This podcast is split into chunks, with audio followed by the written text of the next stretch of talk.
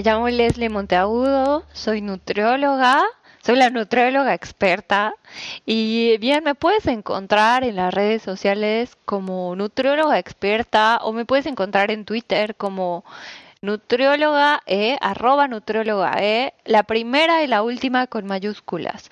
Eh, este es un capítulo en donde te voy a hablar acerca de los beneficios que tiene la fibra dietética en la dieta y además de eso, cómo es que puedes mejorar el consumo de fibra dietética en tu día a día y cuáles, eh, cuáles son los beneficios, cuáles son las fuentes eh, de, la fibra como tal.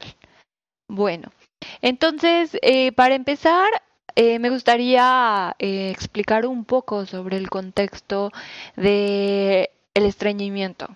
En México, en nuestro país, existen eh, muchos casos con enfermedades gastrointestinales, dentro de las cuales se encuentra eh, la gastritis, el reflujo gastroesofágico y pues bueno, eh, otros problemas que son de motilidad como es el, el estreñimiento. ¿Qué es el estreñimiento? Bueno, una persona que lo padece disminuye su número de evacuaciones al día. Si lo normal es ir dos a tres veces al día sin mayor dificultad, una persona con estreñimiento únicamente va una o cero veces al día y hay dificultad para evacuar. ¿Qué pasa en estos casos? Bueno, eh, el estreñimiento va a tener un cuadro clínico en el cual va a haber signos y síntomas y el paciente va a tener inflamación, va a sentirse con molestias, eh, va a tener eh, irritabilidad hasta cierto punto, se va a sentir nervioso, se va a sentir estresado, se va a sentir eh, con una sensación de pesadez. Y esto trae como consecuencia también que, que haya otro tipo de, problemas en donde haya mayor esfuerzo para, para ir al baño y, haya sangrado o, o haya casos más allá como hemorroides. Entonces, eh, lo que vamos a hacer es explicar acerca de cuáles son los alimentos en donde vamos a encontrar la fibra dietética que nos va a ayudar a mejorar este problema. La, fibra dietética la vamos a clasificar en dos grupos. El primer grupo es la fibra insoluble y el segundo grupo es la fibra soluble. La fibra insoluble, como lo dice su nombre, es la que no se puede disolver, va a tener una función de tipo mecánica. La función mecánica se refiere a que va a ayudar a que mejore la motilidad intestinal, el movimiento de nuestro colon, por lo que eh, pues va a cambiar la, la consistencia de las heces fecales y esto va a hacer que tengan una forma más sólida y podamos evacuar, eh, bueno, que, no sea tan, tan, digamos que tan difícil este proceso. Entonces, eh, ¿dónde la vamos a encontrar? Bueno, en cereales integrales, como pan integral, o algunos cereales de caja que son a base de salvado de trigo, también algunas frutas y algunas verduras. Y en el caso de la fibra soluble, que es la que sí se va a poder disolver en agua, va a tener una función eh, de tipo metabólica. ¿A qué se refiere con metabólica? Se refiere a que va a ayudar a disminuir los niveles de colesterol, de triglicéridos y de glucosa o bien conocida como azúcar en sangre. Entonces, para las personas que tienen problemas de tipo cardiovascular, donde hay dislipidemias, entonces va a ser recomendada. Y bueno, también para los casos donde hay eh, resistencia a la insulina o ya una diabetes de tipo 1 o tipo 2 que ya está instalada en, el cuerpo. Entonces, ¿en, qué, ¿en qué alimentos vamos a encontrarlo? Por ejemplo, en, la avena, que es un alimento que tiene... Eh, que es muy popular, que la podemos encontrar en muchas presentaciones. Hay cereales, hay barritas, hay galletas. Yo lo que recomiendo son hojuelas de avena eh, naturales y que podamos saber las cantidades adecuadas en las que la vamos a consumir. También otra, otra fuente importante es el nopal. El nopal es un alimento mexicano por excelencia que va a tener eh, muchas, muchas formas de prepararse, eh, además de que eh, es delicioso y hoy en día está siendo muy estudiado no solo en México, sino también en otras partes del mundo. También eh, el nopal está dentro de algo que le llaman el portafolio dietético de la diabetes, porque va a ayudar a disminuir estos niveles de glucosa en los pacientes diabéticos. Eh, por lo que es, bastante interesante saberlo. También existen otro tipo de, de, fuentes como las frutas. Hay que saber qué tipo de frutas contienen fibra soluble. Por otra parte, eh, hay que considerar el consumo de agua porque la mancuerna agua-fibra es relevante para que podamos tener evacuaciones adecuadas y que podamos visitar al señor Toilet todos los días. Y eh, esto me recuerda un, un comercial el que vi en la tele alguna vez, donde, donde llegaba una mujer y, bueno, era la vecina de otra y, llegaba a visitarla y de pronto tocaba la puerta y pasaba y pues platicaban un rato y ya saben, el cafecito en la sala y de pronto pues le dice, quiero ir al baño. Y dice, baño, yo no tengo baño.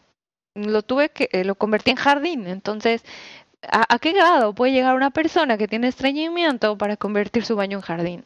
Todos tenemos que tener un jardín, eh, pero, pero independientemente al, al, baño. Entonces el baño eh, eh, pues no existía. Y, y eh, pues es curioso porque hay personas que creen que esto es normal y que sus toilettes se van a convertir en, en un jardín y, y que pues es, es una condición eh, que, en la que se van habituando y no debería ser así. Eh, bien, y, bueno, eh, es muy, muy, muy este, gracioso esta parte, pero, pero eh, lo, complicado de tener estreñimiento a, a posteriori es que eh, puede obstruir el intestino y una consecuencia mayor es que el paciente pueda terminar en una cirugía sin una parte de su intestino. ¿Por qué? Porque están obstruidos o lo que le llaman me siento tapado y que realmente es así, o sea, no pueden ir al baño. Eh, en el consumo de agua, me gustaría uh, platicar más sobre el agua en otro, en otro podcast, en otro capítulo, porque es todo un tema. Pero eh, hablemos de las recomendaciones tanto de fibra como de agua, para que centremos más el tema en cuánto debo consumir o cuánta agua debo beber, que es la pregunta que siempre hacen en consulta, ¿y cuánto? En el caso de fibra dietética es muy, muy fácil eh, eh, cuantificarla para nosotros como nutriólogos, pero para un paciente eh, no lo es porque no saben cuántos gramos de fibra contiene un alimento. Por lo que al final voy a dar algunas estrategias para que conozcan cuáles son los alimentos que contienen fibra eh, y sobre todo estrategias que te lleven a mejorar tu digestión y no solo eso, a que no padezcas de, del señor estreñimiento. Entonces, la recomendación teórica es de 30 gramos de fibra máximo, 30 gramos de fibra para adultos y en niños, en el caso de los pequeños, es 5 más la edad que tiene el niño. Por ejemplo, si un niño tiene 10 años, entonces sería una recomendación de 15 gramos de fibra al día. En el caso del agua, el agua eh, se calcula de diferente manera. En el caso de los niños, eh, se deben consumir, se debe consumir un mililitro de agua por kilocaloría consumida por lo que un, profesional es quien lo, de nutrición es quien lo debe calcular. Y en el caso de adultos 30 mililitros eh, por eh, kilogramo de peso al día. Es decir si el adulto pesa eh, 50 kilos entonces va a ser 50 por 30 va a ser un litro y medio de agua. Y es muy fácil el, el, consumo de agua resulta problemático para algunos porque existen muchas personas que no les gusta tomar agua, que no les gusta el sabor del agua, que nunca toman agua y se sienten bien y que visitan todos los, días al baño sin necesidad del agua. Sí existe un mecanismo de adaptación, eh, no solo del intestino, sino también de la parte del sistema renal, porque la persona que no toma agua, pues eh, el agua es fundamental para muchas células de nuestro cuerpo, porque lleva a cabo eh, funciones muy importantes en todo el cuerpo. Entonces, eh, el agua es indispensable a nivel metabólico y, fisiológico. por lo que tanto los riñones como el intestino se pueden adaptar a una condición de muy poca cantidad de agua, hay unas proteínas que están en, en, en, el, en, el, sistema renal que se llaman acuaporinas, que se encargan de compensar aquella cantidad de agua que no consume el paciente para que pueda llevar a cabo toda esa función urinaria y, y, bueno, producir al final la orina. Pero en el caso del intestino, pues es un poco más complicado porque aquí se ve afectada la consistencia de, de las heces fecales y entonces vamos a tener el problema de, de no poder ir al baño. Por lo que sí es muy importante empezar a habituarnos, comenzar a querer eh, cambiar un poco más ese hábito que, que está muy afectado, está muy, el consumo de agua es, es muy bajo en la población mexicana. Hay, hay muchas estrategias para consumir agua, pero lo que quiero resaltar es que si hay un consumo excesivo de fibra o normal de fibra incluso, pero no se consume agua, se va a obtener un efecto opuesto. Entonces, en vez de que vayamos al baño, no vamos a ir porque la fibra no va a tener con qué trabajar. En este caso, pues principalmente la fibra de tipo eh, insoluble, que es la que nos va a ayudar a la función de, del movimiento intestinal.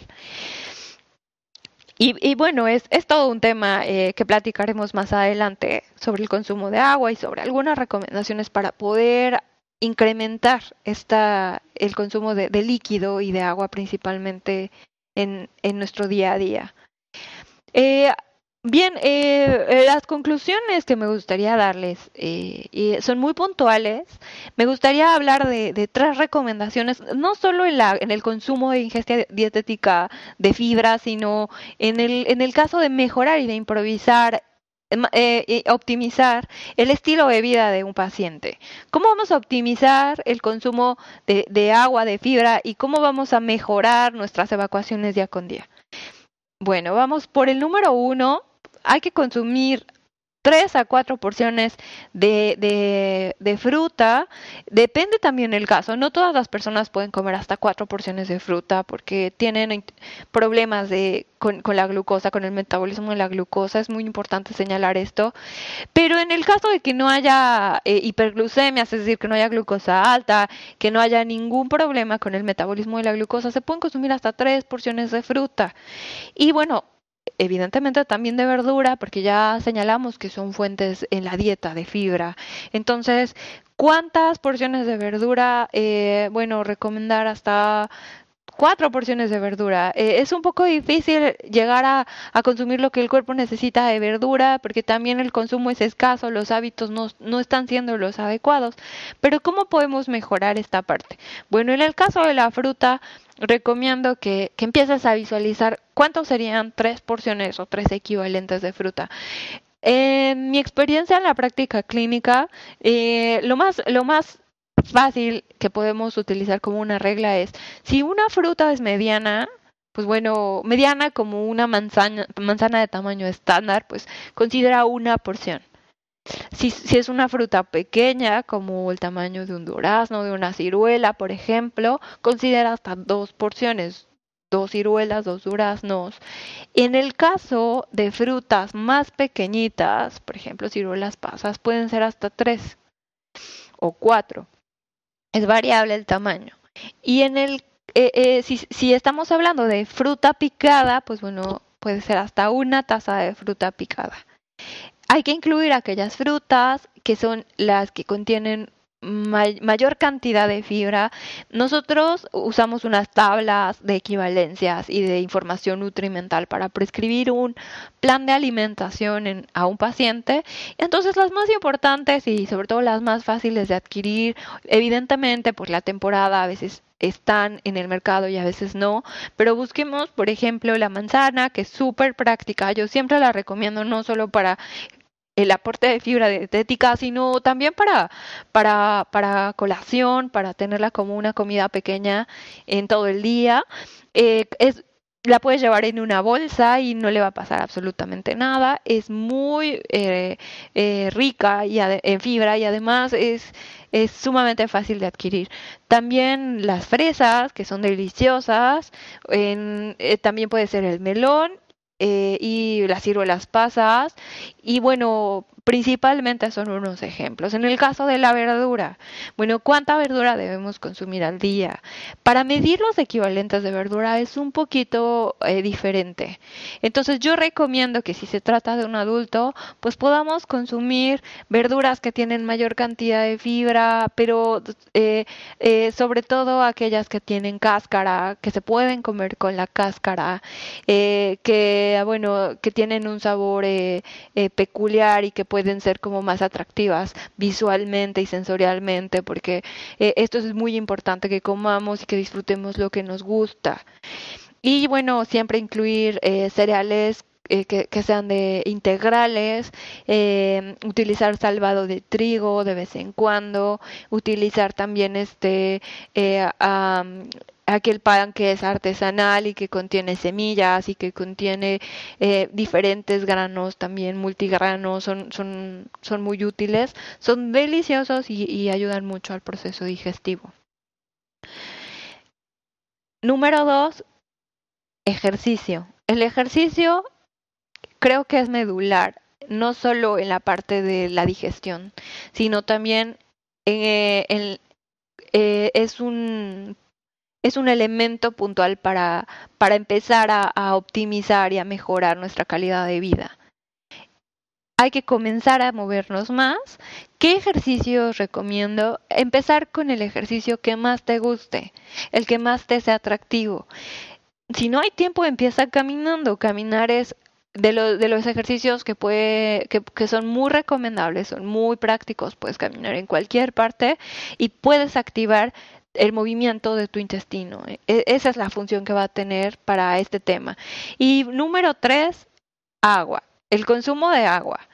Si eres de los que no me gusta tomar agua, no quiero porque no me gusta cómo sabe el agua. Yo solo tomo agua de frutas. Aquí te van algún, algunos tips que te voy a dar para que mejores esa parte. Bueno, eh, puedes empezar tomando, si se trata de, de, si eres un adulto, empieza a tomar al menos un litro y medio. ¿Cuánto es un litro y medio? Entre cuatro, uno, son seis tazas de agua de 240 mililitros. Entonces, no necesitas llevar tu botellota de agua por todas partes y entonces sufrir porque tomas mucha agua y porque ya no puedes con ella hasta el final del día. El error que cometen la mayor parte de las personas es que quieren tomarse toda el agua en un solo jalón y no va por ahí. Distribuye la cantidad de agua durante el día.